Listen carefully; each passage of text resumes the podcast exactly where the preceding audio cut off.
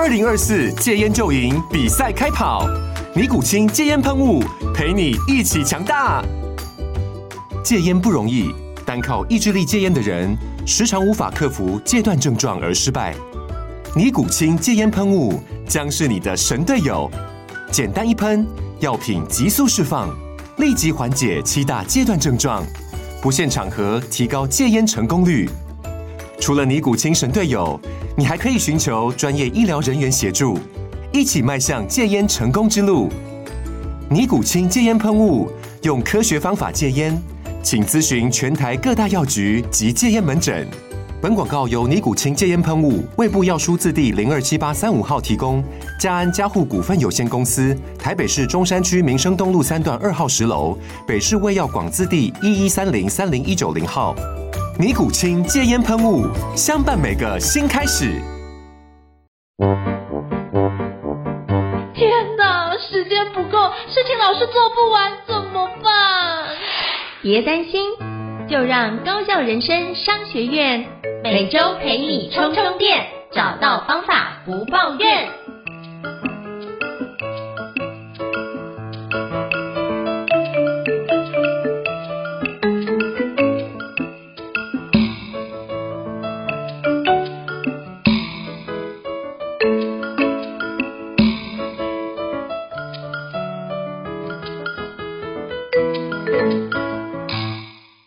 伊斯老师，请问一下，我们今天聊什么样的主题呢？今天呢，我们来跟各位听众聊一个有趣的时间管理技巧。虽然有趣，但我看过很多朋友的分享或验证，我觉得这个小技巧好像对很多人来说还蛮有用的。那这个题目就是如何设计自己的不做清单，说不定比我们列出来的要做的代办清单还能带来更多的生产力。那我们通常习惯在时间管理流程里面，就是列我们今天要做什么，今天要做什么，今天要做什么。当然，在这样的过程中，有可能列上去，然后可能不一定做得到，然后于是会产生更多的焦虑，然后或者是造成很多的这个拖延。那不做清单的意思是什么呢？我自己的理解是这样，就是说，在我们要做到什么事情之前，我们可能有某些关键的行动是不能够启动的，不能够触发的，因为一旦触发的那个行动，接下来很有可能会导致后续的一连串的，或许是时间的拖延，或许是时间的浪费，或者是会导致自己。开始分心到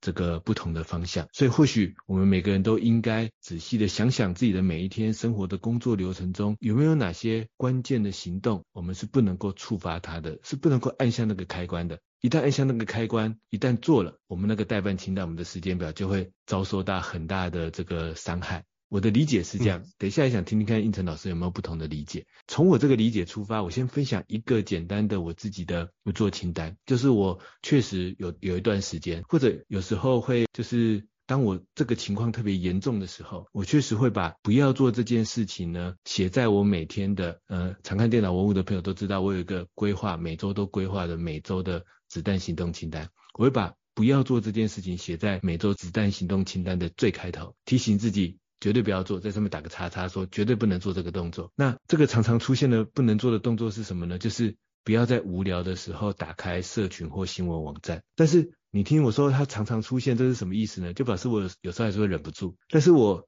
很明显的知道忍不住会造成的危害，我有感受到，就是不是说不能看社群或新闻网站，而是说一旦我感觉无聊的时候，而忍不住下意识的打开了社群或新闻网站的时候，很容易在这种打发时间的心态里面，不知不觉就多花了更多时间去划一些可能没有目的的资讯，没有目的的这个消息。像我有一阵子可能工作特别忙碌，可是忙碌的时候会不会无聊？我觉得工作忙碌的时候更容易无聊，就是你会有很多焦虑的时候，会有很多这个不知道如何开始做下一步，尤其遇到很困难的动作的时候，然后那个无聊点出现的时候。忍不小心打开新闻网站，那一阵子还蛮喜欢看 NBA 的，就会忍不住去看一下那些篮球什么相关的消息，然后就看一下人家的战术分析，然后就看一下人家对某个球员的评价。那我其实也没有很热爱打篮球，但不知道为什么就忍不住一直看看看看下去，然后就可能不知不觉就会花掉很多时间。然后后来我就意识到说啊，这是一个不能够按下去的启动开关，就是不能在无聊的时候不小心。想要打开社群或新闻网站打发时间，因为一旦按下那个开关，可能接下来的整个待办清单的工作都会被往后拖延。那但是呢，那为了要不做到不按下这个开关，所以呢，我也会刻意的帮自己安排一定打开社群网站或新闻网站来看的时间。比如说，我可能就会设定我每天中午吃完饭三十分钟，那就是我专注看社群网站跟这个新闻网站的时间。然后每天早上一起来，我会看三十分钟的这个 Feedly。Feedly 是一个订阅你自己觉得有需要的这个呃国内外各种网站的最新文章的一个 RSS 订阅的工具。那或者这几年更流行的 Readwise 都是都是一样的工具。然后呢，我每天早上会看三十分钟。其实我觉得一般人是不要这样做了，因为一般人如果你早上去看很多新的资讯，其实也很容易造成你的分心，或者是焦虑，或者是这个更多时间的浪费。但我会这样做是因为毕竟我是一个写部落格的作者，所以我需要追那个资讯，所以我就设定自己每天早上三十分钟，我要看一小段新资讯。每天中午三十分钟，我会打开社群新闻网站，这时候就比较没有目的的，就是。看一些有趣的消息啊，看看社群的新闻也好。那但是呢，这样设定好之后，我给自己的不做清单就是，我绝对不要在其他无聊的时候，不知不觉的按下社群或新闻网站的开关。那我觉得就是，当然提醒有时候会成功，有时候会失败。但是我觉得多一个这样的提醒，因为我们的提醒通常是来自于我们要做什么。大家想想，我们的提醒通常是来自于啊，几点几分要开个会，然后噔噔噔弹出一个提醒。然后待办清单提醒我们今天要做的事情，但是我们没有意识到，我们在那些没有在出现在这些时间表跟待办清单上的某些无意识的动作，其实它反而很深刻的影响了我们的生产力，很深刻的拖慢拖慢了我们的效率。所以呢，这时候不如把它明确的写出来。当然，就像待办清单写出来，你也不一定会去做，对不对？你写出不做清单，你也可能不做不到。但是它多一个提醒，我觉得是有效果的，就是。提醒我自己说啊，我尽量不要按下这个开关，我最好不要按下这个开关，我最好养成不要按下这个开关，这个无聊时打开社群网站或新闻网站的开关的习惯。那我觉得每次我开始做这个提醒之后，都会。确实会带来一些效果，然后会帮助我可以这个控制这种无聊的时间，不小心被无止境的延长，然后让我更多时间保留在那些真正待办清单的工具上。所以在这个角度来看，其实你去设计你的不做的某些关键行动，其实反过来是会影响你，让你有时间去做那些你更关键、更重要的必要行动。这是我自己，这是偶尔都会。重新出现在我的待办清单上的这个第一个不做清单的这个小分享。那应成老师有没有什么样的不做清单，或者是你对不做清单有什么样的理解呢？哦，非常感谢胤丞老师的分享。那我自己对不做清单的理解就是，呃，基本上大同小异。那通常是做了之后会导致大幅度的时间的耗损，我就不会做。可是我对不做清单有另外一层次的理解，就是，呃，可能我现在工作的时间有限，所以我就是十项做三项。那另外一个部分，如果比如说像一些 ChatGPT 或者其他的 AI 工具出来，哎，我发觉我这样时间乱完了，结果呃可能还有一半的时间可以用，那我就会把后面比如说第四项到第七项给完成。那当然说这是暂时不做的清单，不代表完全不做，所以我觉得我会用这两个部分来理解。那如果是以伊斯老师所提到，就是完全都不做，什么情况都不要碰的话，我觉得我的理解就是像那个波克夏公司的那个副董事长就是查理蒙格先生所提到一句话，如果你知道你会死在那里，那就永远不要去那里。我觉得那就是你连。开始去的那个方向都不要去，就是完全不做的清单，就完全规避掉，避免自己有瓜田李下的风险了。所以基本上就是，那像我自己，我觉得会严重影响我那个工作生产力的，我觉得有一点就是正常的工作状态的时候，绝对是滴酒不沾。因为我觉得只要喝了，我就开始发觉，哎，我就会很容易想要睡觉，就是会去眯一下再起来。可是你就发觉那个可能就三四个小时就不见。可是如果你这三四个小时我可以做什么事情，就可以把它很好的去运用那个环节，那都是很好。那在第二个部分是，我会告诉自己，就是呃，在代办清单代办清单上面是，如果我今天排定的几项最重要的事，如果没有完成的话，我今基本上是不会开启今天的休闲活动。我觉得这件事情是比较像是自己对自己的一个承诺，就 commitment。那这件事情就是，你如果这件事跨越，你就会去在内心鞭打自己的状态。所以我觉得，像我自己就会把这几件事情放开，就是放在心上。但是一定会有例外产生，比如说像小孩忽然生病啊，忽然怎么样，那你就把那优先事去往前，那你就会知道说，哦，那这部分目前无法。那我也只能坦然接受，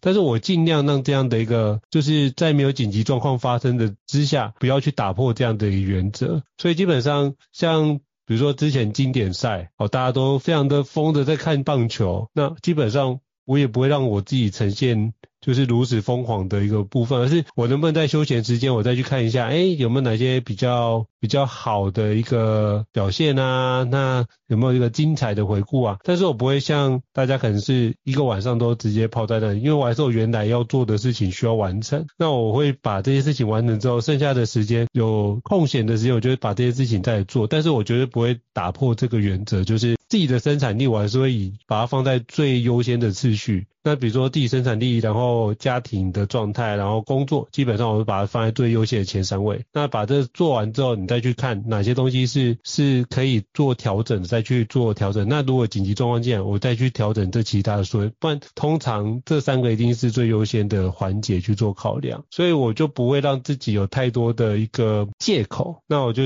就是要完成的东西就是。尽快去完成，不要犹豫，那让自己比减少这样的一个啊，没关系啊，这些事情就这样，今天没做，明天再做啊，反正晚一点不会怎么样。那经常如果你挂在嘴边，那这件事情就会一直挂在嘴边，所以我就会让自己不要找到这样的借口，那绝对不做的部分就是找借口，这也是我自己的几个原则，来简单跟各位分享。不好意思，老师有什么样补充吗？英子老师分享的几个心态上的这个不做清单，我觉得也。很有启发性，值得我们好好参考一下。尤其一晨老师刚才说，我如果今天没有完成我待办清单上面设定的最重要的事情，我相信应该也不是完成所有的待办清单，就是完成上面设定的最重要的那几件事情。我如果还没完成，我就不要进入休闲状态。这个我觉得我也要好好来学习一下。而且我觉得这倒是一个，说不定是个不错的方法，因为我很想要进入某个休闲的状态，今天想做某个休闲的活动，那这样反过来。这样子的一个动机，说不定更能够激励我们去把待办清单最重要的那几件事情把它完成。因为如果不完成，我告诉自己，心态上说，我就不去做我今天想做的那件这个休闲活动。那就像我刚才讲的那个开关的概念，因为一旦我们把这个顺序倒过来，我在要做待办清单。重要事情的之间，或者甚至之前，先去启动了那个休闲活动的开关，很有可能后面的很多事情反而会被延宕，而且我的休闲过程说不定还会更加的焦虑，因为心中一直挂记着一件重要的事情，这个还没有完成。那我听完应成老师这样的分享啊，我的接下来有一个进一步的思考，就是。我觉得，如果我们要设计工作或生活中的不做清单，我觉得它可能是要有一些，就是它有点像是我们在时间管理上去回推前一步行动的这种感觉。就是因为无论是应成老师刚才的这个心态的开关，或者是我刚才提到的这个行动上面的开关，我觉得不做清单如果要列得好，最关键的是找到那个触发我们工作或生活上不想变成那样的那一个。最源头的行动到底是什么？嗯，比如说，你老师刚才提到喝酒这件事情，可能是因为我可能原本想要放松啊，喝个饮料，说明有些人会觉得，哎，我激发一下自己的思考。可是因为一想到它后面会触发很多，比如说我开始变得更累，会不小心跑去睡觉等等的行动，于是我发现那个开关是不能按下去的，因为一旦按下去，它对我接下来会有很多更加负面或者是更加不好的影响。所以我觉得可以去回推看看那一个最最开始。触动的那个开关是什么？然后在那个要触动的开关的地方设计自己的一个不做的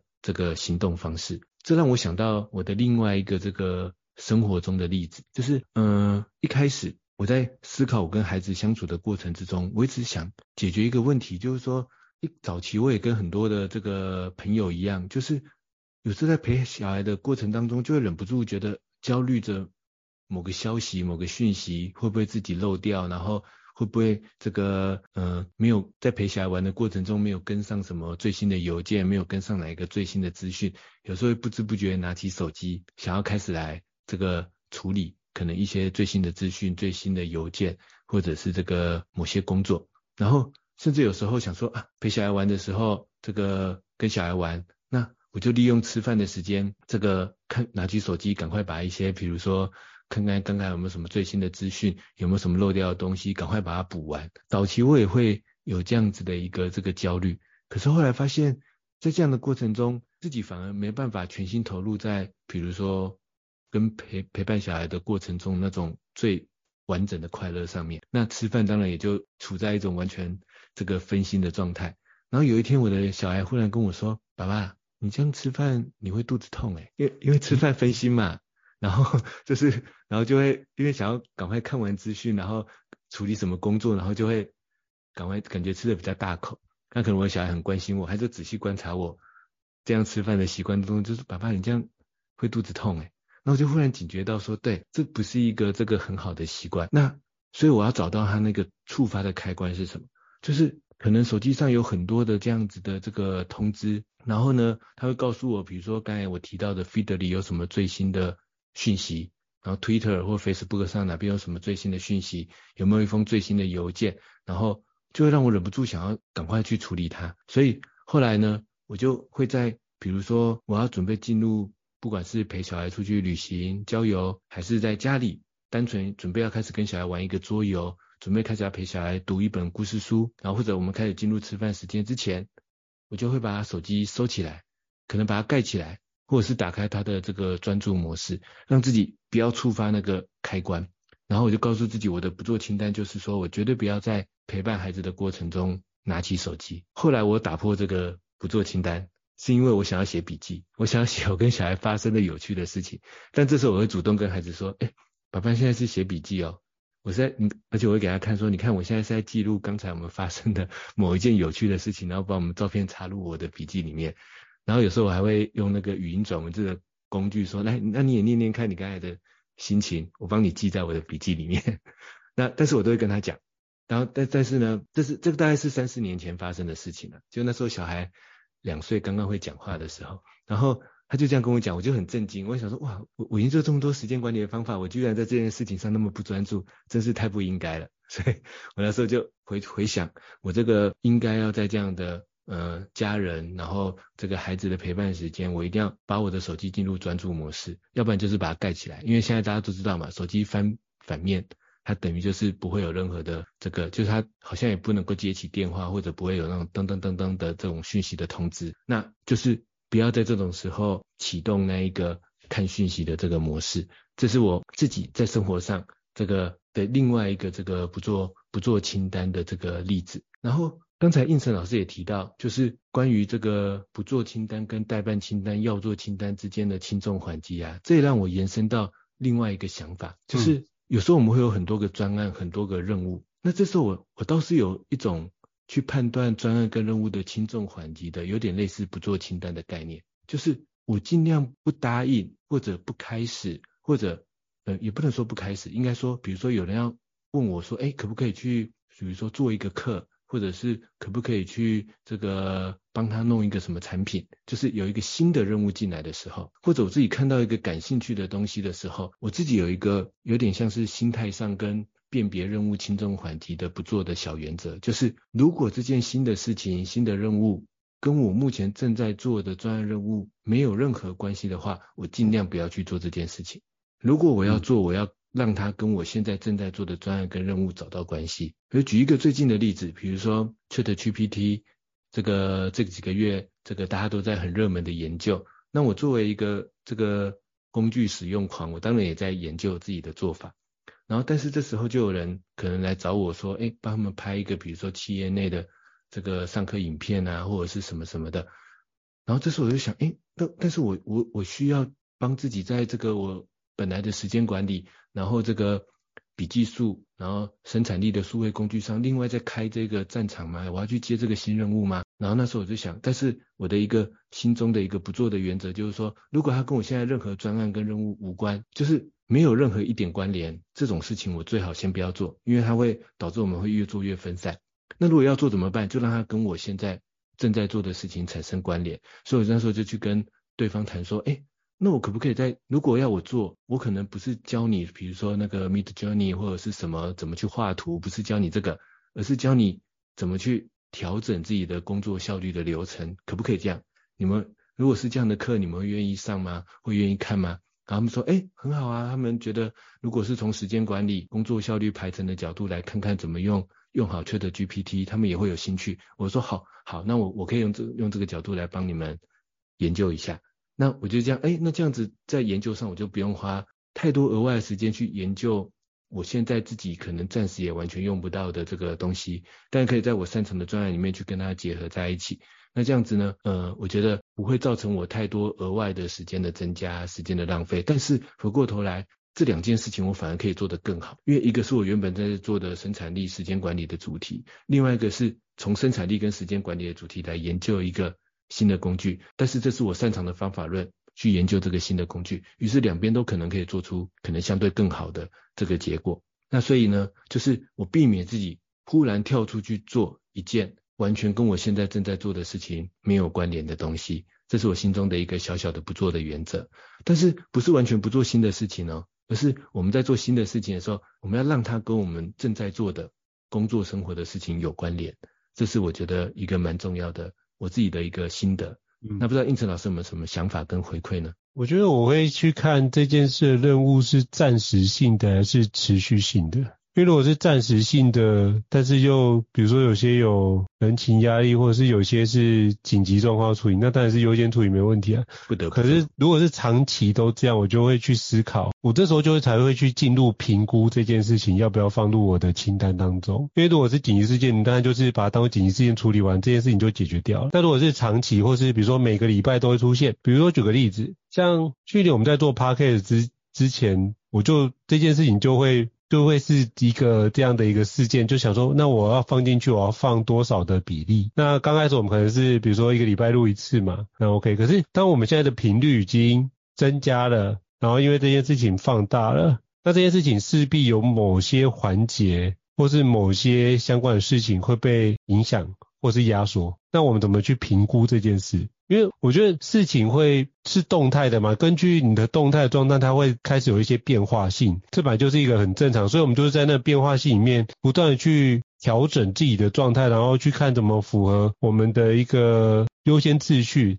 或者是这个期间的优先次序，我们怎么去做个评估，然后逐渐的去调整跟修正，逐渐在工作产值之间跟我们自己的生活平衡之间找到一个。分寸跟拿捏，我觉得这是我经常在做的。那可是，比如像现在 Podcast 这件事已经开始相对有一定的比例在我们生活中，我们就跟去年的生活比起来，它就是一个很不一样的转变。所以当这样转变，可能有一些东西原来我们说不做，那有些要做，那个原则也会去做动态的调整。所以我觉得这个不做清单的原则会根据你目前可能未来的三五年。或是一年或两年的规划，会因为你这一两年的策略规划，会影响到你的不做清单的原则，甚至你不做清单的内容也会都一定的调整。所以我想跟各位分享的是，这个不做清单并不是一成不变的，它一样是动态 rolling 的状态，你要滚动式的去调整。所以其实我们定期在做我们的所谓的代办清单完成的清单的检视，我觉得这个当下同时我们要做不做清单的检视。因为这是一体的两面，因为如果你这部分评估了哪些东西要做，反过来你就要思考哪些东西不做。那我觉得这件事情要同时去兼顾，才会让整个的生产力会有一个一致性。不然的话，我们可能考虑的都是要做的，就诶这东西不做，那不做的这件事情，我们是不是要在一定会有一些例外的嘛？就在那边界一定会有些在要做与不做之间，那怎么纠结？我们就很难去做判断。所以我觉得如果可以的话，除了动态的做不做清单的一个复盘。之外，我觉得还有一个很重要，就是你如何把那个界限先大概想一下。那过去，比如说我们如果之前有遇到为难的情况，我们可不可以把那几个为难情况给记录下来？那我们就知道说，在我在复盘的时候，顺便找那几个让我困扰的情况，可不可以做一些条列化？那条列化就是我该做出什么样的解决方案，可以让这样的一个模棱两可的状况可以减少。那是不是在哪个地方我可以多做什么，去让这件事情可以更清楚的去梳理？我觉得就是用这种角度去看，因为比如说像之前我们就遇到沟通的问题，那沟通的问题可能彼此理解错误，那我是不是要加一个环节是，当对方讲完话，我是不是可以重复一次确认一下这件事情是不是有误？那等对方彼此认知都没问题，我们再开始进入下个阶段。所以我觉得你可以把它当做是一个流程的方式帮你做展开，如何逐步的把你的。代办清单跟不做清单都把它流程化，然后把中间那有界限，让它可以有更多的一个条件，或是更多的一个明确的指标，让你可以在中间的指令可以更清楚，知道说哦，这件事情是代办清单，这件事情是不做清单。当你这这件事情如果能够很清楚的划分，或是有一个分寸，你就可以很清楚在别人跟你讲这些事情的时候，你就快速去区分，那别人也会知道说你是一个有原则，然后知道说哪个地方是不适合去的，那对方也知道你的一个。处事的风格之后，当他遇到的是这件事不做清单，就说啊，这东西不用问赵英成啊，反正这件事他不会做这件事情。其实你会节省掉后面那个沟通的时间，因为基本上人家连提都不会提，所以我觉得这个是某程度可以帮你节省事情的一些方法。那不好意思，老师有什么样的补充的或者是回馈呢？我觉得胤丞老师后面这个延伸还蛮棒的，就是